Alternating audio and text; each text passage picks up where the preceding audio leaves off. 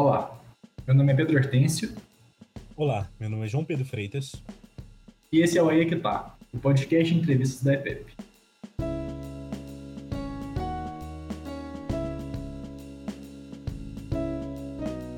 Hoje tivemos o prazer de entrevistar o diretor executivo da Instituição Fiscal Independente, Felipe Salto. Ele é economista pela FGV e mestre em administração pública e governo pela mesma entidade. Você com certeza já ouviu falar da Instituição Fiscal Independente, ou IFE, para encurtar, seja por meio de algum relatório deles ou de alguma notícia sobre conjuntura macroeconômica. O trabalho dela, no entanto, vai muito além disso. É uma instituição que é um objeto de estudo extremamente interessante, tanto por conta dos desafios de se criá-la, quanto pelo seu papel na conjuntura macroeconômica em um contexto de estabilidade, tanto na macroeconomia quanto institucional. Assim, por meio dessa conversa com Felipe Salto, buscamos entender um pouco mais sobre desafios de construí-la e de administrá-la. Nós tivemos uma conversa extremamente proveitosa. Espero que vocês gostem e até a próxima. Boa noite, Felipe. Tudo bem? Eu queria começar essa entrevista com falando um pouquinho sobre a instituição fiscal independente. Qual que é exatamente o papel da IFE no contexto brasileiro e o que, que vai diferenciar ela de um tribunal de contas, por exemplo? Olá, João Pedro. É um prazer estar aqui com vocês. Cumprimentar a todos do EPEP da USP. Acho que é uma iniciativa muito importante. É fundamental que a gente possa promover diálogos, né? discutir o Brasil, sobretudo nesse momento complicado da vida nacional e pensar o futuro. Né? Esse é o, o, ponto fundamental que as gerações mais novas, principalmente, precisam começar a liderar. E respondendo à sua pergunta, a instituição fiscal independente, a IFE do Senado Federal, é um órgão vinculado ao legislativo, ao Senado, mas tem autonomia técnica, tem independência que é dada pelo mandato fixo tanto no meu caso, como diretor executivo, como no caso dos outros dois diretores que compõem o conselho diretor que dirige a instituição. Mas para que, que serve a IFE, né? Ela não é uma jabuticaba, não foi inventada pelo Brasil. Na verdade, uma série de países adotam esse modelo institucional na área de contas públicas para promover transparência e colaborar para a disciplina fiscal, a disciplina do governo nessa matéria de uso do dinheiro público, que a gente chama em economias de política fiscal, ou de contas públicas, ou de finanças públicas. Então, isso é muito importante, porque quando a gente trata de orçamento público, nós estamos falando do dinheiro que é arrecadado das pessoas, da sociedade, ou da dívida pública, que são empréstimos que o governo faz mediante promessa de pagamento de juros, e esse dinheiro precisa ser bem analisado, para que seja bem aplicado. As políticas públicas têm que ser elaboradas com base em evidência, com base em avaliação. Se não derem certo, têm que ser mudadas. E como que nós colaboramos nisso? A gente traça cenário, então projeta o PIB, a inflação, a taxa de juros, traça também projeções para as variáveis fiscais, a exemplo da dívida pública, do déficit primário, que é aquele resultado do governo sem contar despesa com juros. E tem outras duas funções também a instituição, que é avaliar eventos que tenham efeito fiscal relevante, por exemplo, decisões do judiciário, do próprio legislativo ou propostas do poder executivo, né? Vamos dar um exemplo, a reforma tributária que agora está sendo discutida, ou a reforma da previdência lá em 2019, quando a IFE pioneiramente apresentou cálculos do impacto da reforma e levou, de certa forma, o governo também a apresentar suas contas. Então, é um papel muito importante que em inglês o pessoal chama de watchdog é um cão de guarda das contas públicas. A gente não tem o poder judicante, como o TCU tem, de aplicar uma punição, etc., e não é essa a nossa função. Mas a gente tem o poder de prover informação. E para isso você tem que ter credibilidade e independência. É assim que funciona nos Estados Unidos, é assim que funciona no Reino Unido, em outros cerca de 30 países que têm instituições similares, conselhos fiscais ou instituições fiscais independentes. Obrigado, Felipe. Agora, nossa próxima pergunta é a seguinte: Existe uma série de IFs ao redor do mundo, incluindo em países desenvolvidos como Canadá, França e Austrália, em instituições completamente diferentes do conjunto brasileiro. Em geral, qual que é a importância dessas instituições nesses países? O quanto o arranjo institucional desses países favorece ou desfavorece a atuação de IFES? Essa é uma pergunta fundamental, porque quando a gente está analisando a composição, a estrutura do Estado de Direito, como as instituições de finanças públicas foram evoluindo, olhando para o caso brasileiro, é fundamental comparar com outros países, para ver o que, que dá certo, o que, que não dá, o que, que nós podemos aprimorar, copiar também o que outros países fizeram e que funcionou bem. E é o caso das IFES, quer dizer, as instituições fiscais independentes, sozinhas, elas não promovem melhora das contas públicas, responsabilidade fiscal, necessariamente equilíbrio fiscal, mas elas é, é, configuram um componente que pode colaborar para isso, assim como as regras fiscais. Então, você vê, por exemplo, o Brasil tem o teto para os gastos públicos, tem a regra de ouro das contas públicas, duas regras constitucionais. Tem também a meta de resultado primário, que é receita menos despesa sem considerar o juro. Agora, essa profusão de regras e instituições, elas não funcionam se não houver o compromisso político, o commitment. Quer dizer, o commitment significa o quê? A área política, o legislativo, o executivo, o judiciário, comprometidos com esse objetivo de ter contas públicas equilibradas ao longo do tempo. Porque o ajuste fiscal não é um fim em si mesmo. Ele serve para que a gente possa ter, ao longo do tempo, taxas de juros baixas, isso possa estimular o investimento produtivo, o consumo, e assim a gente ter crescimento econômico e geração de emprego. E de um outro lado, numa outra frente, também a análise das contas públicas e o zelo pela responsabilidade fiscal e pela transparência, essas coisas servem para ajudar a que o Estado seja eficiente. É uma palavra muito importante, a eficiência, ao lado da eficácia. São duas palavras parecidas, mas que têm significados diferentes. Eficiente quer dizer fazer o máximo que você pode fazer com o mínimo de recursos possível, porque os recursos são escassos. É uma lição importante que a gente aprende em economia e vale para o setor privado e vale para o setor público. Recurso custa dinheiro. Então, custa taxa de juros, custa o peso morto do imposto, que é gerado quando você institui um imposto ou majora a alíquota de um determinado tributo, ou custa inflação, se o governo opta por um financiamento inflacionário, emitindo moeda, né? Essas três formas. E, de outro lado, a eficácia. O que, que quer dizer eficácia? É entregar o resultado é, da política pública. Então, não basta só eficiência, porque você pode ter eficiência e não estar tá entregando um bom resultado. Você está cumprindo no papel o determinado eh, projeto que foi estabelecido, o objetivo para uma política pública de saúde, por exemplo. Ah, tiramos o SUS do papel, fizemos postos de saúde, unidades básicas de saúde. Mas eles estão funcionando bem? Eh, o resultado lá na ponta é positivo? Isso é eficácia. Então, nós temos que ter as duas coisas, a eficiência e a eficácia. E eu acho que as instituições fiscais independentes, mundo afora, ajudam nisso, porque elas jogam luz sobre algo que muitas vezes está na penumbra. Nós estamos vendo agora, no caso brasileiro, a discussão sobre as vacinas, o dinheiro que foi direcionado para isso. Então, isso é uma forma muito clara da gente ver como a transparência é fundamental, a gestão pública, e nós temos muito que caminhar nisso. É, é importante que as nossas elites, e elites num sentido mais amplo, as elites intelectuais, políticas, as elites empresariais, as elites acadêmicas, né? que todo esse grupo tenha presente a importância desse compromisso político em torno da responsabilidade com as contas públicas. Nós ainda estamos distantes disso, mas sendo otimista, se a gente olhar dos anos 80 para cá, houve uma série de reformas estruturais na área de instituições de contas públicas que foram importantes.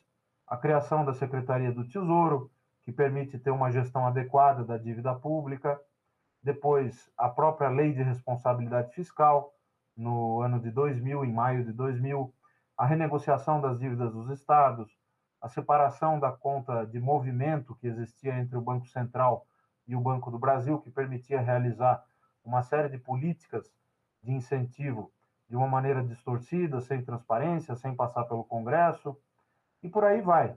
Recentemente, o teto de gastos também foi uma inovação relevante. Agora, o Estado está em constante, em permanente é, mudança. Né? Atividade política é que leva a essas mudanças.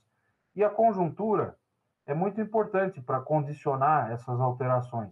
Nós temos que ter presente que o Brasil ainda tem um problema grave, estrutural, que é justamente essa desorganização e, e essa, esse nível elevado de dívida pública que nós temos. É fundamental ter um plano de voo que permita fazer o seguinte: estabilizar essa dívida em relação ao PIB. É verdade que no curtíssimo prazo nós estamos vendo aí uma redução da dívida PIB, mas principalmente por conta do aumento da inflação. Veja que curioso, porque o aumento da inflação afeta o PIB nominal, porque o PIB nada mais é do que o preço de tudo que é produzido multiplicado pela quantidade de tudo que o país produz internamente. Quando a inflação aumenta, esse PIB nominal também aumenta. E aquele indicador dívida sobre PIB diminui, porque você aumenta o denominador. Agora, isso não é uma coisa sustentável.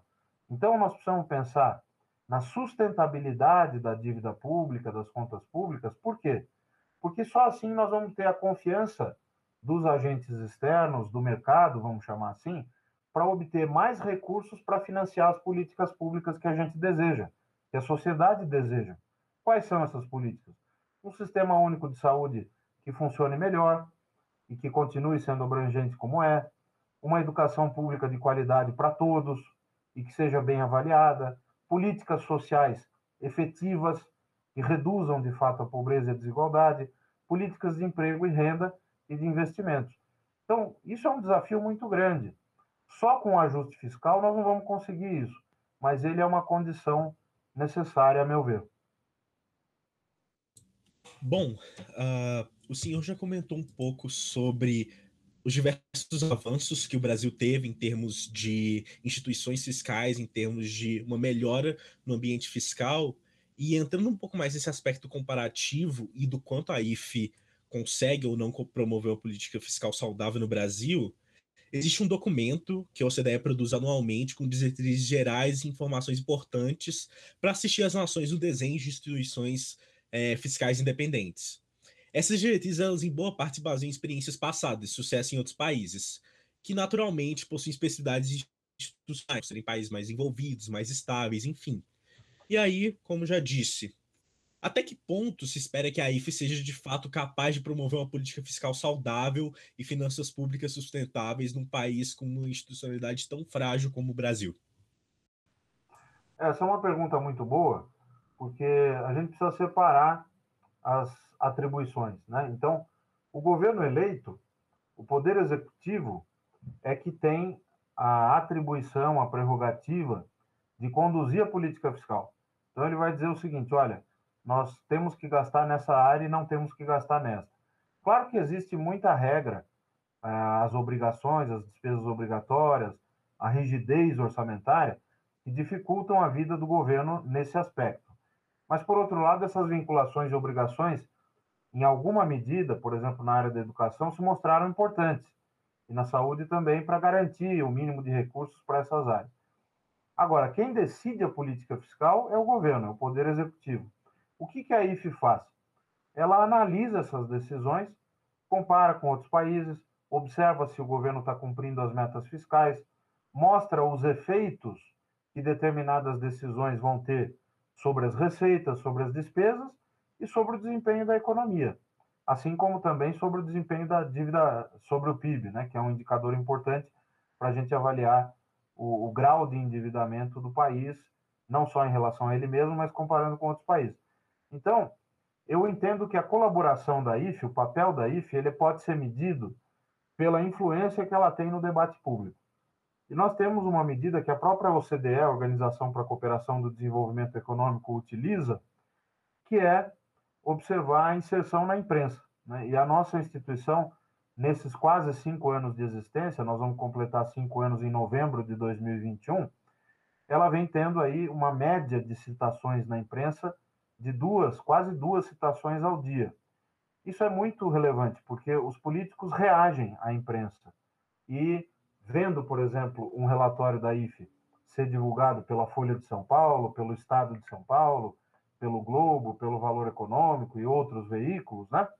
É, isso se torna uma ferramenta importante para a discussão, para o debate público, para o debate no parlamento e para a própria reação do executivo. A IF deve estabelecer, naturalmente, como foi pensada para ser, um contraponto com o executivo. Então, não é que a gente vai discordar sempre do que o executivo faz, mas nós vamos ter sempre números para poder comparar com os do governo. Então, é assim que a gente colabora, por meio dos senadores, por meio dos deputados, é, com, provendo informações, por meio dos nossos relatórios, né? Tudo que a IFE publica, os estudos especiais, as análises das reformas propostas, os cálculos, tudo isso é, é público, a metodologia também pode ser escrutinada pela sociedade isso é importante, porque pode sempre melhorar e pode ter críticas técnicas que a gente incorpora quando são relevantes. E esses resultados é que podem, no limite, colaborar para que os governos tenham um desempenho econômico e fiscal mais adequado com aquilo que a sociedade deseja. Então, o papel da IFE ele é o de prover informações. Isso parece pouco, mas é muito relevante, porque ao prover uma informação de qualidade, que seja fidedigna, ou seja, que, que tenha confiabilidade, ela gera um efeito, pode gerar um efeito é, de melhorar a qualidade do debate público e de influenciar as decisões de política econômica, ainda que indiretamente, porque a IFE não dá recomendação de política, mas a gente mostra aquilo que está errado, aquilo que está certo, o que pode melhorar, os efeitos fiscais, né? quanto vai custar ou quanto vai gerar de receita. Então, é por meio desse tipo de, de atividade, né, de publicação de informações, que a gente constrói o nosso trabalho e tenta, em última análise, colaborar com o país por meio disso. Né? É uma colaboração indireta, digamos assim, porque nós não temos a, a, a prerrogativa de conduzir a política fiscal, mas a existência da IFE incomoda. E como cão de guarda, como watchdog, é isso que ela deve fazer ela deve latir bastante e deve incomodar. Não deve ser linha auxiliar de quem está no governo, seja quem for o governo, seja qual for a coloração partidária. Felipe, você falou da importância da integração da IF com a mídia, sobre o contexto do debate público né, e da importância que a IF tem na construção desse debate. Dentro desse contexto, quais são os principais desafios de se construir a IF no Brasil? O ambiente institucional acaba prejudicando o trabalho da instituição? É, eu vejo que vocês prepararam perguntas muito boas. Essa é mais uma interessante, porque o que, que nós tivemos que fazer? Tivemos que tirar a instituição do zero, porque a instituição foi criada por meio de uma lei, que é a resolução do Senado número 42 de 2016. Então, nós estamos no âmbito do Senado, né? E, claro, nós estamos dentro de uma casa política.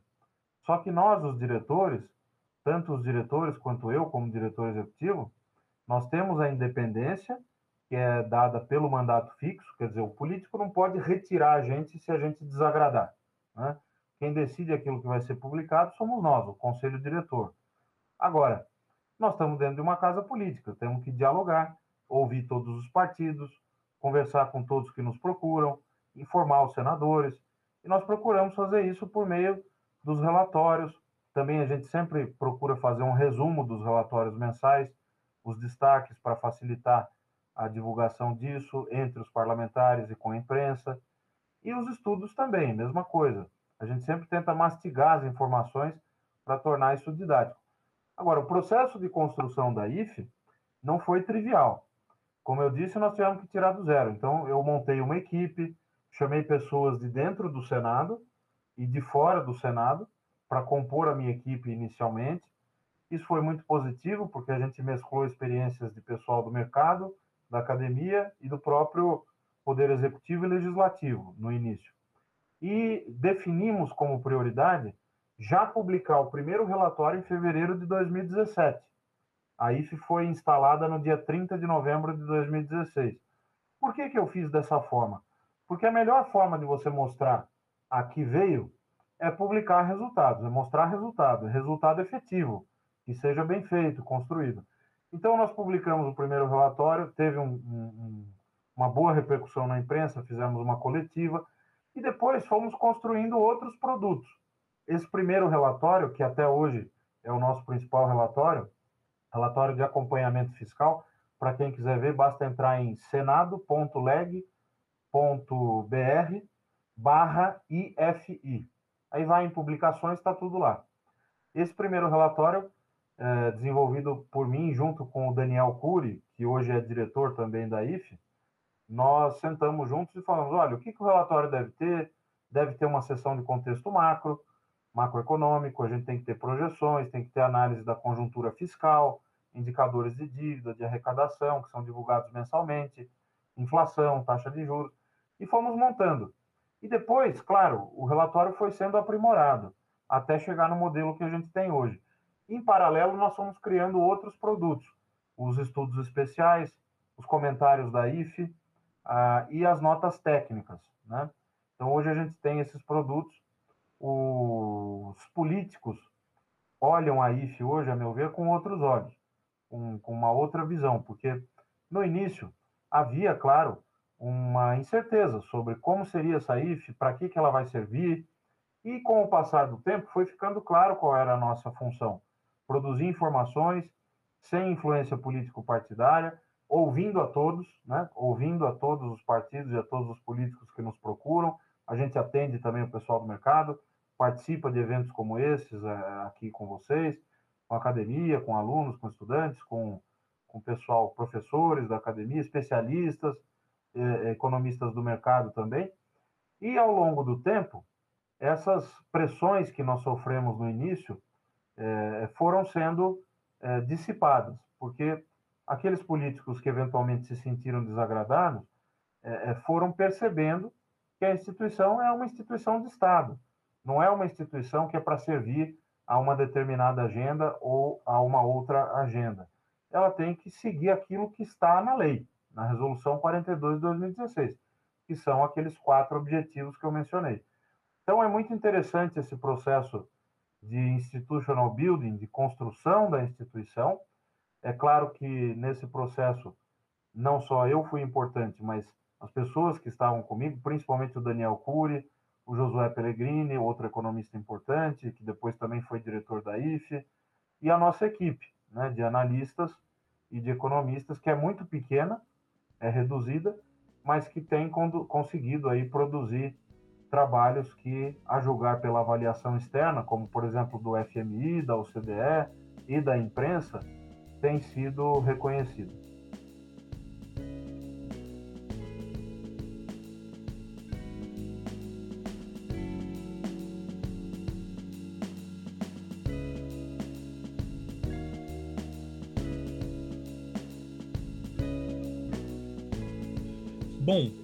Entrando um pouquinho mais no papel das IFES, é, você já comentou um pouco sobre qual é o papel delas como política de Estado. Em 2020, a OCDE publicou um artigo intitulado Independent Fiscal Institutions Promoting Fiscal Transparency and Accountability During the Coronavirus Pandemic. Você pode falar um pouquinho mais sobre o papel das IFES no contexto de 2019 no mundo inteiro? Olha, isso foi muito importante, porque a OCDE, inclusive nós participamos de uma conversa com eles, de um evento, é, é, acompanhou de perto como as IFES operaram nesse período da pandemia.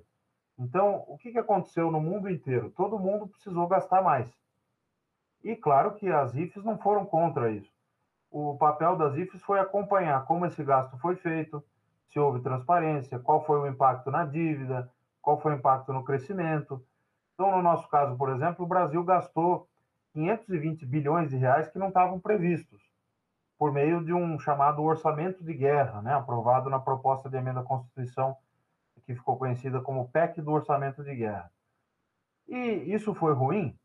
Não necessariamente pela questão fiscal. Quer dizer, pode ter havido é, uso indevido ou ineficiência ou ineficácia desses recursos, mas eles foram necessários, principalmente o auxílio emergencial, porque as pessoas perderam emprego, muitas tiveram que ficar em casa e sem salário, sem remuneração, e é dever do Estado atender a essas pessoas, e foi feito. Né? Também ajuda as empresas, crédito para as empresas, transferências para estados e municípios feitas pela União e outras despesas, é, talvez um grupo é, importante, apesar de não ser é, é, do, do, ponto de vista monetário, do tamanho do orçamento, não, não ter chegado a monta que chegou ao auxílio emergencial, mas os gastos diretos em saúde, que a União fez, que foram fundamentais também para o SUS nesse período. Então, qual foi a atuação das IFES que a gente percebeu ao analisar esse comportamento e a OCDE consolidou isso, e até a IFE brasileira é citada nesse documento? É, na verdade, foi uma atuação de mostrar o seguinte: olha, nesse momento, medidas de exceção são necessárias, porque nós estamos vivendo um momento de exceção. A pandemia não era esperada. Foi uma catástrofe que caiu sobre a cabeça de todos os governos e de todas as sociedades do mundo inteiro. Então, qual foi a reação? O Estado precisa gastar. Agora, o alerta que se faz é o após-crise. Nós precisamos voltar para uma certa normalidade. Claro que a crise deixa consequências e talvez nós vamos precisar de medidas é, nessa matéria é, de, de estimular a economia depois de passada toda essa tempestade. Mas o fato é que o Brasil não fez muito diferente do que os outros países fizeram. Quando a gente olha, por exemplo, o monitor fiscal do FMI, do Fundo Monetário Internacional, publicado agora em abril, dá para ver que os países emergentes, grupo no qual o Brasil está incluído, eles fizeram um montante de estímulos que, em percentual do PIB, é menor do que o montante que, em média, os países desenvolvidos fizeram. Por quê? Porque os desenvolvidos têm uma taxa estrutural de juros muito mais baixa e que deve continuar mais baixa por mais tempo. Então, a dívida deles é mais controlável, digamos assim. É, é, mais fácil você fazer estímulo quando você tem a garantia de uma taxa de juros mais baixa, condições macroeconômicas para isso. E os emergentes também tinham condições, mas condições menos favoráveis. Então, isso se refletiu no montante de estímulos e de medidas que foram feitas.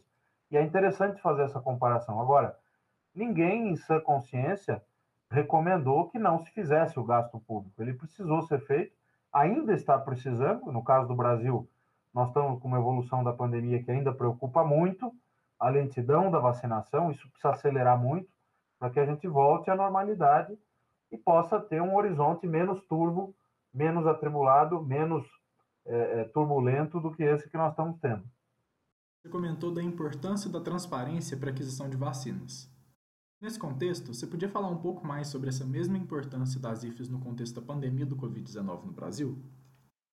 Olha, a questão da vacinação, desde o início os especialistas falaram, enquanto nós não tivermos vacina, o isolamento, o uso de máscaras e o álcool gel, a higienização são as medidas fundamentais. No começo, a questão das máscaras não estava tão clara, mas rapidamente ficou. E todos os países passaram a recomendar. O Brasil errou muito nisso, porque precisava ter feito campanhas mais efetivas para o uso de máscaras, distribuição de máscaras, de máscaras boas, porque muitas pessoas não têm dinheiro para comprar é, coisas simples, né? Que para muitas pessoas é, é fácil adquirir, para outras não, para muitas não. E muitas que tiveram que continuar a pegar transporte público, transporte público lotado, né? metrô, trens, ônibus, então, nós erramos muito nessa matéria.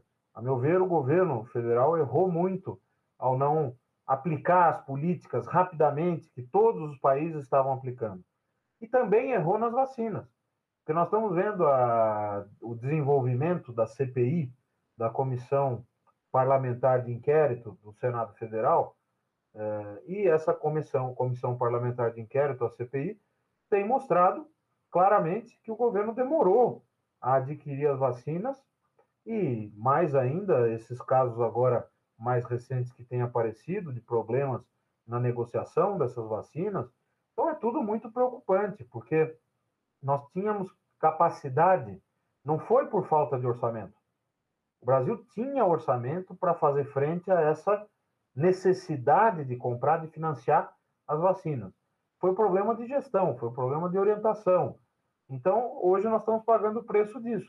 Nós poderíamos estar já numa situação melhor do ponto de vista da evolução das mortes, mas ainda não estamos. A minha expectativa, a minha esperança é que a gente consiga melhorar nisso até o final desse ano, conseguir no ano que vem ter uma volta à normalidade, digamos assim. Claro que as medidas de uso de máscaras e de é, cautela em tudo isso na circulação, vão continuar sendo necessárias, mas a vacina é fundamental. E sem a vacinação, nós não vamos ter crescimento econômico. Isso é uma ilusão. O crescimento que nós tivemos no primeiro trimestre, para a gente ter claro, o Brasil cresceu 1,2%. O agronegócio cresceu 5,7%. Só que nós crescemos 1,2% porque o agro não pesa tanto no PIB. Né? Então, quando a gente compara, por exemplo, a indústria, cresceu só 0,7%. E por que, que o agro cresceu tanto? Porque os preços das commodities estão aumentando muito. É uma coisa nova é, no curto prazo, mas que no passado nós já vimos. O ciclo de commodities, aquele de 2004 a 2008, que depois teve um outro pequeno ciclo de 2009 a 2011, e agora não se sabe quanto vai durar.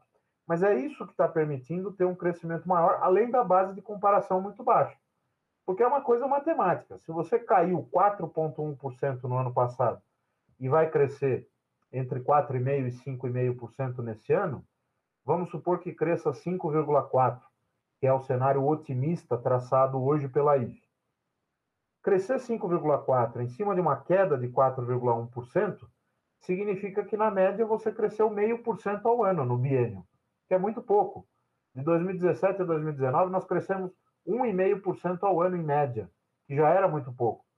Então, olhando de uma perspectiva de, de prazo mais longo, a gente vê que os nossos problemas estruturais continuam aí. O baixo investimento em infraestrutura, a queda do investimento público, o mau investimento em educação, o gasto ineficiente, tudo isso e mais a política externa atrapalhada afetam as nossas condições de crescimento.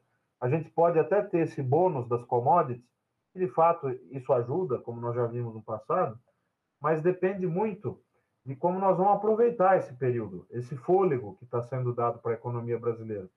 Se nós não tomarmos medidas que ajudem a reformar o Estado brasileiro, a melhorar o ambiente de negócios, a melhorar o sistema tributário, a tornar o Estado mais eficiente, nós vamos ter de novo o chamado voo de galinha. Você cresce um pouco e depois volta de novo à mediocridade. E nós não podemos mais conviver com isso, porque o Brasil é um país muito desigual. Sem crescimento econômico, nós vamos resolver o problema da desigualdade. Crescimento com políticas inclusivas. Tem que ter uma atuação importante do Estado, transparente, baseada em evidências, em muitos estudos que a gente tem de pessoas importantes da academia mostrando quais os caminhos que precisam ser seguidos nessa área de políticas sociais. Um crescimento sustentado no agronegócio não vai promover distribuição de renda, né? Não vai reduzir nossa desigualdade. Exatamente, porque o agronegócio emprega pouco. Claro que nós temos essa vantagem comparativa no minério de ferro, na soja, em outras commodities. Isso é bom, claro que é bom. Agora, o setor que mais emprega é o setor de serviços. Por outro lado, empregos de baixa qualificação, que não tem uma perspectiva de progressão grande na carreira, mas é emprego. Então, nós temos que ter uma política macro que permita recuperar setorialmente o, o, a economia brasileira, é, é, focando em serviços, no agro e na indústria também. Empregos que agreguem maior, é, é valor, que produzam valores, é, produtos com maior valor agregado e, e que naturalmente tenham também salários mais altos. Isso demanda políticas públicas. É, e a política de incentivo virou palavrão nos últimos anos porque o Brasil errou muito nisso né? usou o BNDES inadequadamente durante muito tempo, gastou muito dinheiro à toa, mas isso não significa que você deve jogar o bebê junto com a água suja do banho. Tem que preservar o bebê, despreza só a água suja. E faz política baseada em evidência. Tem toda uma literatura de política industrial que vem sendo desenvolvida em outros países, que nós podemos adotar. É, eu não sou contra subsídio e incentivo. Que eu acho é que eles têm que ser bem feitos tem que estar bem justificados economicamente, mostrar que são é, que geram externalidades positivas e aí vai em frente. Agora, quando nós estamos muito distantes do PIB potencial, então tem uma ociosidade grande, nós estamos com desemprego de 14,5%. Né? A projeção da IFE para o ano que vem é que o desemprego ainda vai estar na casa de 14%. Né? Então, nesse contexto, não dá para prescindir de uma atuação do Estado que seja eficiente. Não dá para sair gastando de maneira perdulária, mas nós temos que ter um rearranjo do orçamento público de modo a orientar o orçamento para aumentar os investimentos, para ter mais crescimento econômico. Isso é possível ser feito se nós conseguirmos mudar certas, é, é, certos problemas que nós conhecemos na alocação de recursos públicos, como, por exemplo, as renúncias tributárias. Hoje nós temos 4% do PIB de renúncia tributária. Em números, em reais, nós estamos falando de 250, 260 bilhões de reais que vão por esse caminho das renúncias, que não são avaliadas, ou não são avaliadas a contento, e, portanto, não são cortadas, né? e ocupam espaço de outras políticas. Veja, o Bolsa Família, por exemplo, custa 35 bi por ano, muito menos, e gera um resultado muito melhor do ponto de vista da distribuição, etc, etc. Um último dado interessante é que quando a gente calcula a desigualdade de renda antes da intervenção do Estado e depois da intervenção do Estado, o Brasil é um dos mais ineficientes, porque antes da intervenção do Estado e depois da intervenção, o nosso índice de Gini, que mede a desigualdade de renda, ele é muito próximo. Quando a gente vê, por exemplo, o caso da Austrália ou de outros países é, que a gente possa selecionar, e tem um capítulo de livro feito pelo Braulio Borges no ano passado, no livro que eu organizei com o Josué Pellegrini, Contas Públicas no Brasil, e esse capítulo mostra muito bem isso, que há países em que, após a intervenção do Estado, o índice de Gini despenca. Quer dizer, essa é uma atuação eficiente do Estado. Quer dizer que a intervenção estatal está gerando um resultado concreto. No nosso caso, não está. Pelo menos se o objetivo é reduzir desigualdade, esse objetivo não está sendo alcançado. E nem por isso nós estamos deixando de gastar. Estamos gastando bastante.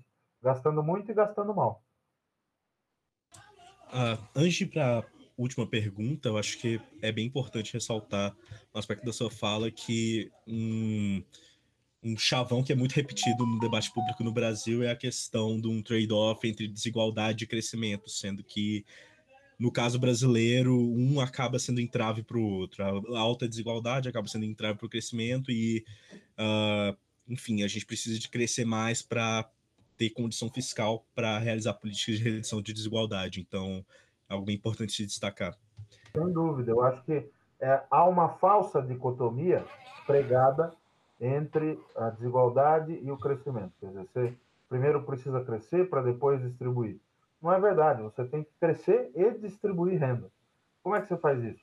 Você tem que ter políticas do, de Estado é, bem feitas, bem desenhadas para promover isso. E ter também crescimento econômico. Para crescer, você precisa ter maior abertura comercial, aumentar a competitividade, aumentar os investimentos em infraestrutura pesadamente e de maneira eficiente. Tem que ter bom projeto, tem que ter subsídio quando for o caso, e se tiver subsídio tem que estar no orçamento, bem avaliado. Se não der certo, corta. E a, a política externa é fundamental. Porque veja o caso do Mercosul e o acordo com a União Europeia. Nós estamos travados nisso, porque a política externa ficou orientada nesses últimos anos para questões completamente absurdas, ideológicas. Então, nós perdemos o senso de, de, praticidade. Né? Nós temos que aumentar os acordos comerciais, temos que ver no acordo Mercosul-União Europeia aqueles pontos que podem ajudar a indústria nacional, o setor produtivo nacional. Temos que ter uma mudança de 180 graus na política ambiental. Veja que a forma como nós tra estamos tratando o problema da Amazônia afasta investimentos. Ninguém quer trazer investimento para um país que trata do jeito que está tratando a questão da Amazônia e do meio ambiente. Então, tudo isso é fundamental. Não é só aquilo que a gente sempre discute, que é ajuste fiscal, a questão dos juros, a questão do câmbio e da inflação. Todas essas questões, a política externa, a política ambiental, a política educacional, elas podem ou não favorecer esse, esse projeto de ter maior crescimento econômico é, e um crescimento que seja inclusivo. Bom, então, para finalizar, a gente falou bastante sobre a, a, construção de instituição, de como se dá essa construção de instituição. E, por fim, a gente queria perguntar para o senhor qual é o futuro da IFE no Brasil? O que pode ser melhorado? O que, que pode ser deixado de lado? Enfim, quais são os prospectos da IFE? Olha, eu acho que a instituição, nesses quase cinco anos, conseguiu se estabelecer. A meu ver, passamos do ponto de não retorno, conquistamos credibilidade internamente no Senado Federal e também junto a instituições importantes, à imprensa, aos economistas e especialistas. Mas tem muito por fazer ainda. Agora, neste momento, nós estamos tendo uma troca de diretoria.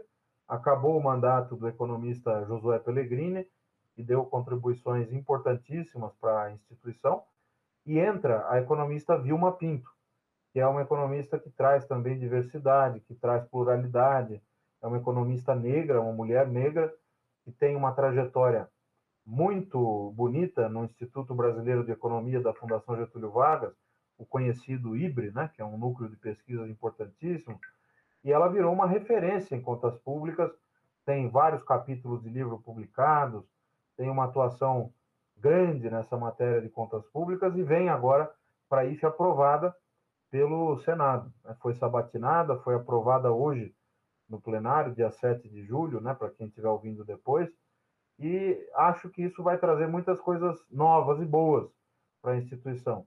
Que tipo de coisas? Nós temos que reforçar os nossos processos internos, institucionalizar cada vez mais, por exemplo, o acompanhamento dos estudos que a gente faz, né? é, tentar despersonalizar, porque hoje está muito concentrado em mim essa organização interna, e depois que eu sair, no final do ano que vem, é importante que tudo isso continue caminhando. Né?